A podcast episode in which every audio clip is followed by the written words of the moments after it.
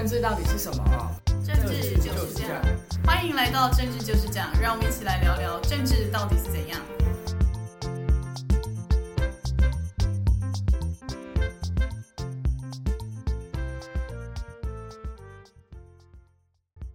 大家好，欢迎回到政治就是这样，我是雨洁，我是南天，大家好。上礼拜呢是我们的双十国庆，然后在国庆日当天呢，基本上每一个党派都有派代表出席，像是连宋楚瑜、宋贝贝，他是代表亲民党出席，而且他在出席的时候，他还偷偷塞了一封信给现在的行政院长陈建仁，大家都超好奇他在信里写的什么内容。那除此之外呢，他在会后接受记者访谈的时候呢，就说他现在对于蓝白合的看法是呼吁大家要记得当年国亲合的教训，就是国民党跟亲民党联合的时候，结果最后亲民党就这样子不见了，像这是宋贝贝。所以他也没有办法用亲民党的名义来提名自己当总统候选人，就是因为当年国亲合让亲民党有点像是被吸收掉的感觉，所以他就呼吁大家，就是蓝白合不要弄得像政治分赃一样，大家记得国亲合的教训。嗯，呃，政治分赃从字义上看起来觉得好像不太干净，但是其实就政治实务运作来讲。有时候联合政府也好，联合内阁也好，基本上就是位置的分配，不同政党之间，然后大家联合，然后取得政权，或是国会的多数，然后彼此就相关职位上的分配，我觉得也是一个政治上的常态。所以我觉得台湾过去比较少这样的情况，那可能有朝小野大的情况之下，但是也向来都很少有。位置分配。那过去国亲合的情况之下，因为国亲合，呃，二零零四年的时候，他们也并没有取得执政。那当然，在合作的情况之下，也许现在我们的呃宋楚瑜前省长对于当时国亲合，后来亲民党就不见了，在这个政治版图上、政党版图上就消失了，可能会有一些唏嘘跟感叹。呃，但是感觉上他的。的提出来的建议跟方向，呃，还是往蓝白河的方向在推。那蓝白河会不会合，也我想也是这一场选战最主要的一个焦点。就是说，选战打到现在已经即将进入十月底，然后十一月、十二月、一月十三号就要投票了。看起来最后的决胜关键反而在蓝白合。因为蓝白不合的话，大概胜负的结果几乎是呼之欲出。但是合起来，那这个选战就会变得比赛精彩热闹一点。那从过去几份呃蓝白合之后的蓝绿，或是说绿跟非绿的对抗，那民调数字也可以看得出来。那雨杰，呃，你们年轻人对于宋楚瑜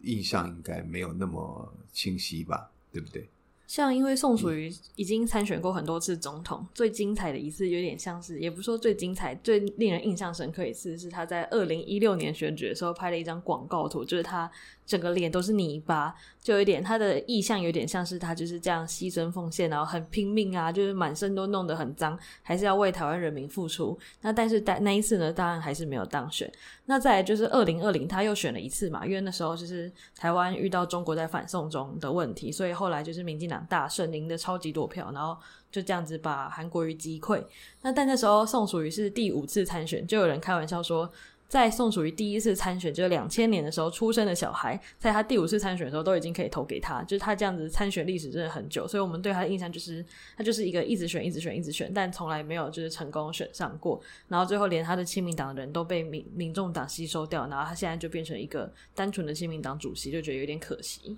对。呃，其实，所以人家常常说，这个大卫不能以智取啊，有时候大卫要由天命啊。所以，我们的宋省长在当年，他的民意支持度真的非常非常高。所以，两千年的时候，他不甘于呃不能够代表参选，所以他以联署的方式来取得参选的资格。两千年呢，呃，当然他没有当选。我们知道，最后是由。呃，陈水扁总统取得这个政权，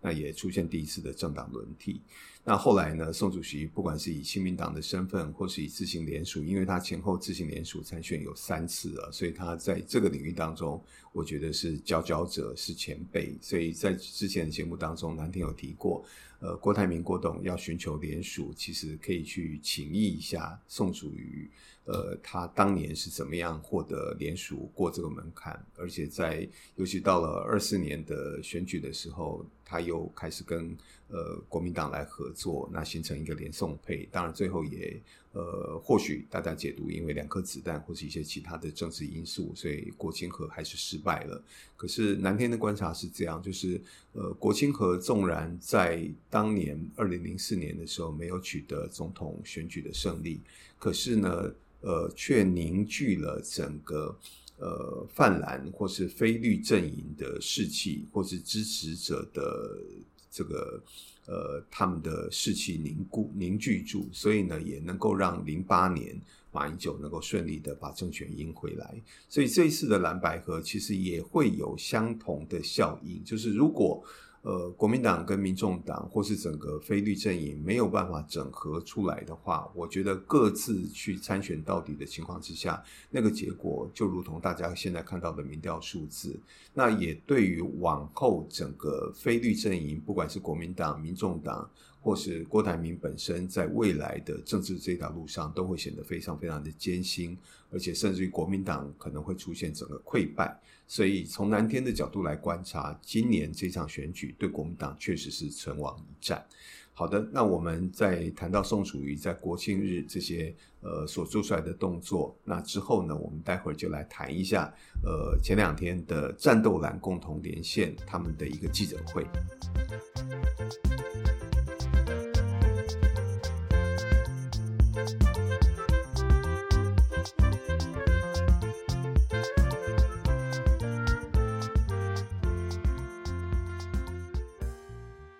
那现在呢，除了蓝白合还搞不定，就是搞得朱立伦也是一个头两个大之外呢，最近呢，赵少康也就是我们传说中的政治金童，他开了一个战斗蓝共同连线的记者会，然后他就要提一些战斗蓝共同政见，然后他在会中还邀请了就是大家的韩导韩国瑜出席，然后还有侯友谊总统候选人，然后他在这个记者会中最主要呢，他就是带了很多候选人的很多小鸡们，就一起发表说，就是他们希望。就是明年的总统选举，就国民党要提什么证件，但是很尴尬的是，他提出的这些证件，其实侯友谊之前都没有讲。例如他提的说，就是基层军人要每个月加薪两万，然后大学生学费全免，尤其是这一点，因为上次。侯友宜有针对就是赖清德说要补助私校学费这点，就说哦，他就是在政策买票。结果现在战斗蓝又提了一个大学生学费全免，然后要兵役要恢复成四个月。因为像侯友宜也是不敢说兵役要四个月，因为上一次侯友宜说兵役要从就是把蔡英文的一年变成四个月的时候，美国爸爸们就有点不太高兴，所以呢，国民党也不太敢站这个立场。结果在这个赵少康主持的这个战斗蓝记者会啊。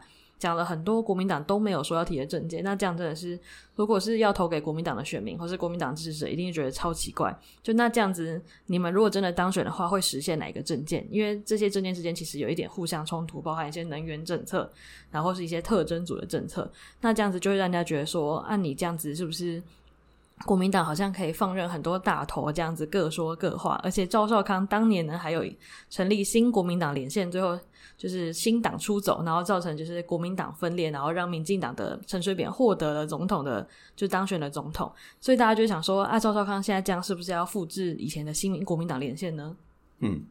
呃，政治常常都是一个循环啊。所以刚才宇学提到一个关键点，过去国民党内也有所谓的新国民党连线。那我相信年轻的听众朋友对这些大概会相对觉得陌生。其实国民党之前。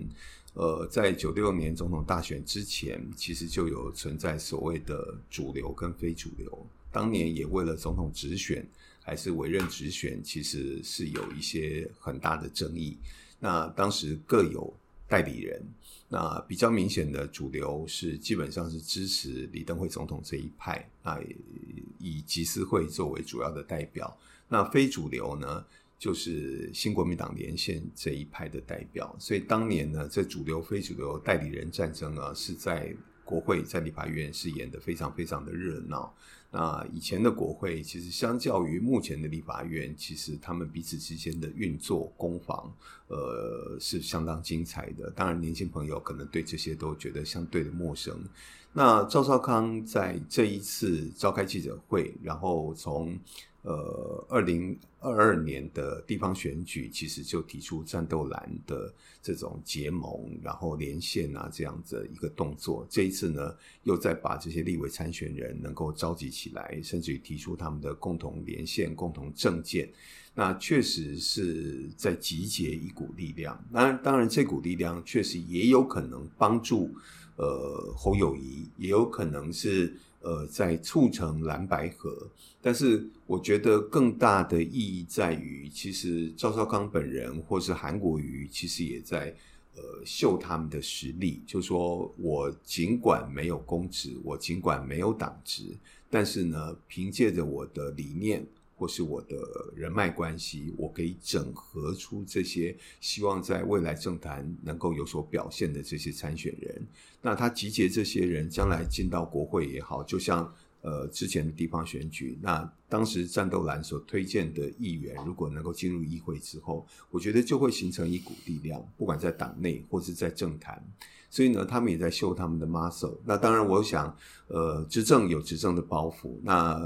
侯友宜可能在，他虽然是在野，那在野的国民党提名的总统参选人，但是呃，相对在政见提出上，他的顾虑会比较多。像宇学刚刚所提到的兵役改为四年这部分呢，他就担心呃，美国会不会有意见，所以呢，又做了一些说明跟调整。但是呢，瞻前顾后，有时候反而是你要夺大位。呃的一个忌讳，那赵少康他们反而就把这些包袱都丢开，反正我在意，我可以提出一些人民希望的一些政见，那他敢提出来，比如说加薪两万啊，兵役改为四年，哎，四个月啊，什么他都敢提出来。那确实，我觉得呃这些也值得观察。就除了在蓝白合的整合的过程当中。这些能够发挥多少关键力量？包括我们看到的韩国瑜跟柯文哲的会面，会不会在整个蓝白河过程当中扮演一些关键的角色？那或是说在，在呃，我们不要忽略了，我们现在都在讲总统大选，但其实它是并同立委选举，所以未来国会席次的消长变化，也攸关到接下来四年整个台湾政治的发展。那最近尤其又提出，柯文哲也提出说，未来希望能够要内阁制。那确实，南天个人认为是对于小党的发展来讲，内阁制绝对是优于总统制，因为总统制的情况之下，呃，除了既有的大党之外，小党是很难有存活的空间。其实从过去台湾过去二十年的政党发展来看，很多小党也许在某一两次的选举当中，他能够取得一个不错的成绩，甚至一要成为第三大党，甚至在立法院有超过十席甚至二十席的席次。但是每次到了下一届之后呢，往往就会快速的递减，最后呢，常常都泡沫化了。过去我们可以算得出来的，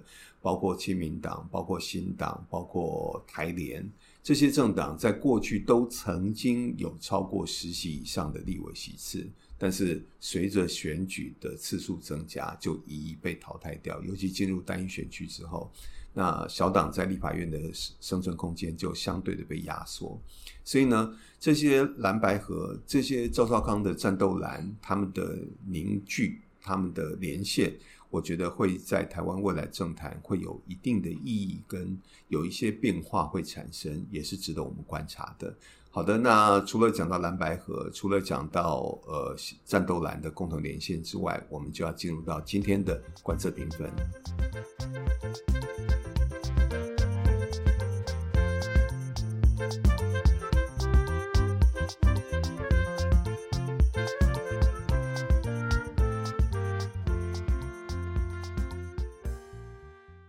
接下来就是我们的观测评分。今天是我们的第三十集嘛，所以我们会在下一集的时候公布，我们就又多了十集的评分，而且我们这是在中间加入了郭董、阿明的评分。然后如果有一直在就是看就是媒体的民调，然后或是听我们的评分的话，会其实会发现，就其实民调的波动没有我们这个评分的加减还要来得多。就如果一直看的话，就会发现，因为民调其实一直都在几趴几趴之间动，但我们这样一次就是加一分加两分，所以大家也可以比照着参考看看。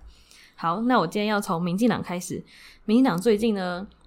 因为每一次就是不管是大卡都还是细卡都的民调，赖清德差不多都是在不到四十趴，就一直都在三十八、三十九那个边缘，只有一次超过了四十趴，但那一次大家就不太会把它当成参考。那我就想说，就是民进党的议员、立委常常在针对高虹安啊，或是一些国民党的政策进行一些政策的攻击，但这个攻击好像没有把。这一个攻击的能量跟攻击的成果转换成实际民调的结果，最后只有让就是蓝白两边，无论是郭台铭、侯友宜还是柯文哲，只有他们自己的民调在消长，反而对于赖清德来说没有什么太大显著的影响，所以就觉得他们是不是在选战攻略上需要稍微调整一下，所以我要给他们小扣个一分。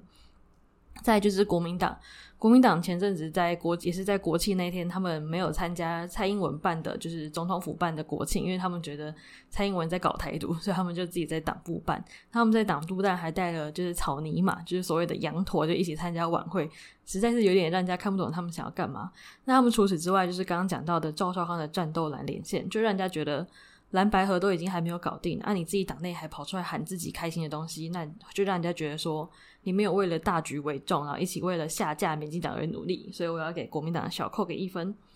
再就是民众党，民众党在前几天在连假的时候，柯文哲喊说他要就是支持内阁制，他要希望台湾要变成内阁制联合政府，这样大家才不会政治分赃。就是因为他就觉得说很多首长都是官派的啊，然后都单一政党，这样子会变成皇帝制度，所以他说他提内阁制。但他提这个内阁制，就是显然没有造成太大的回响，因为他的内阁制其实讲的没有这么精准，所以就被人家怀疑说是不是因为你。就是民众党如果真的当总统执政之后，其实你拼凑不出一个行政团队，所以才说要喊内阁制，才可以就是绿的接一点人啊，橘的接一点人啊，黄的接一点人，就让大家觉得说你这样讲好像有一点凸显自己的执政能力，跟你身为一个政党还是没有什么统筹跟收集人才的能力，所以我要给他们小扣个一分。最后就是我们的郭董阿明，郭董呢上礼拜宣布说他的民调已经，他的联署数已经超过了法定的二十八万份，然后说他要往百万份迈进，然后中间还一度传出说他已经五六十万份，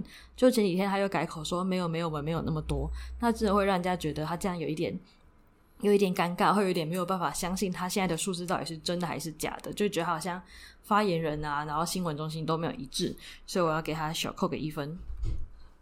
好的。呃，接下来轮到南天啊。其实讲到连署接近百万，曾经最接近的就是我们刚才提到的宋楚瑜啊。他曾经在呃连署的过程当中，几乎要跨过百万。后来是中选会在整个筛选那个连署名单的时候，把一些不合资格的剔除掉，所以没有突破百万。那郭董能不能突破百万？我想，呃，应该很快结果也会出来。那至于说今天的评分呢？那蓝天蓝天还是从后面开始，就是对于郭董呢，呃，我觉得他还是在往边缘化的路线路途上走啊，就是就是没有很明显的起色。虽然设了很多连署站，挂了很多很多的看板，大概我想现在街头巷尾看到最多看板的，反而是争取连署的郭董。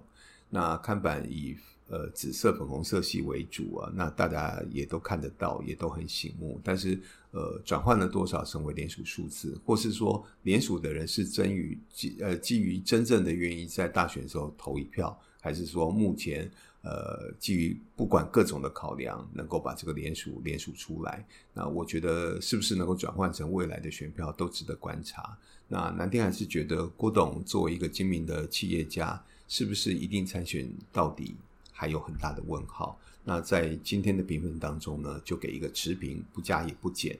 那至于民众党的部分呢，确实今天如果把整个政府要交给民众党，以柯文哲柯主席，纵然在过去的呃几集节目当中，南天曾经说过，柯文哲已经成为一个政治精算师了，但是他要自主一个政府，成就一个政府，我觉得他的政党实力是不够的。这也是为什么国民党一直提醒，就除了民调之外。政党实力也是蓝白合应该要考虑的要素之一。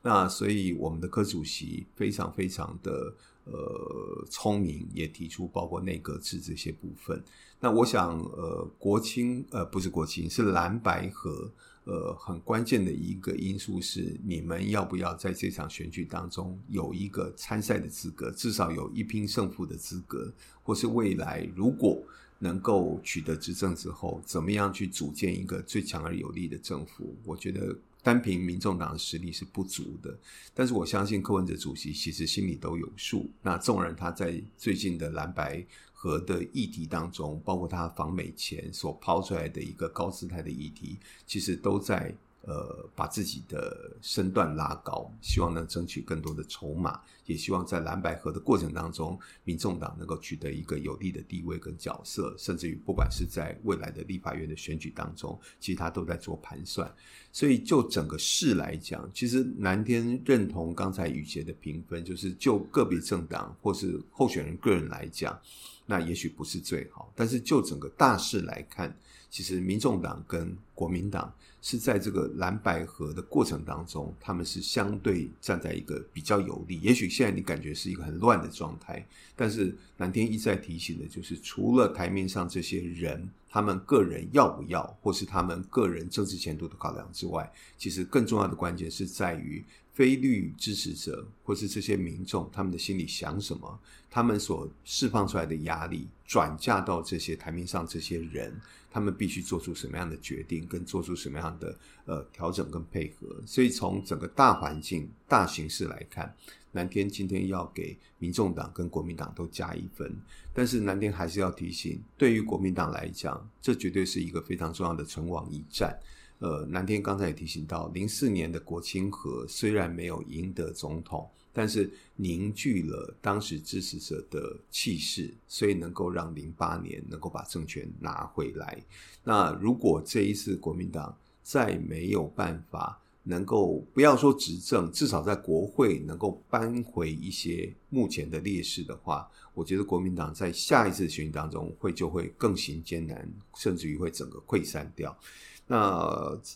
还有一个重要值得观察点，就是为什么战斗蓝会跑出来？就是当你一个政党的主干相形虚弱、脆弱的时候呢，它的旁支就会发展出来，这就是所谓的节外生枝了，它就会跑出来。那跑出来之后呢，它会冒出头，所以可能如果这一次不能够取得执政。那这些旁支就会自己去发展出一个系统，未来会不会从过去的新国民党连线又变成新党，又出现新的政党，也是值得未来观察的一个重点。那至于民进党的部分，确实就如同宇杰所讲的，似乎在呃防御呃有余，但是呃他们没有办法把自己的执政成绩作为很有利的。向呃选民来展现，说我有继续执政的能力，而且我能够在现在的基础上把台湾带到一个更好的方向。那前几天的国庆演说，呃，我觉得比较像小英总统个人的毕业致辞，然后呢再细数他的政绩，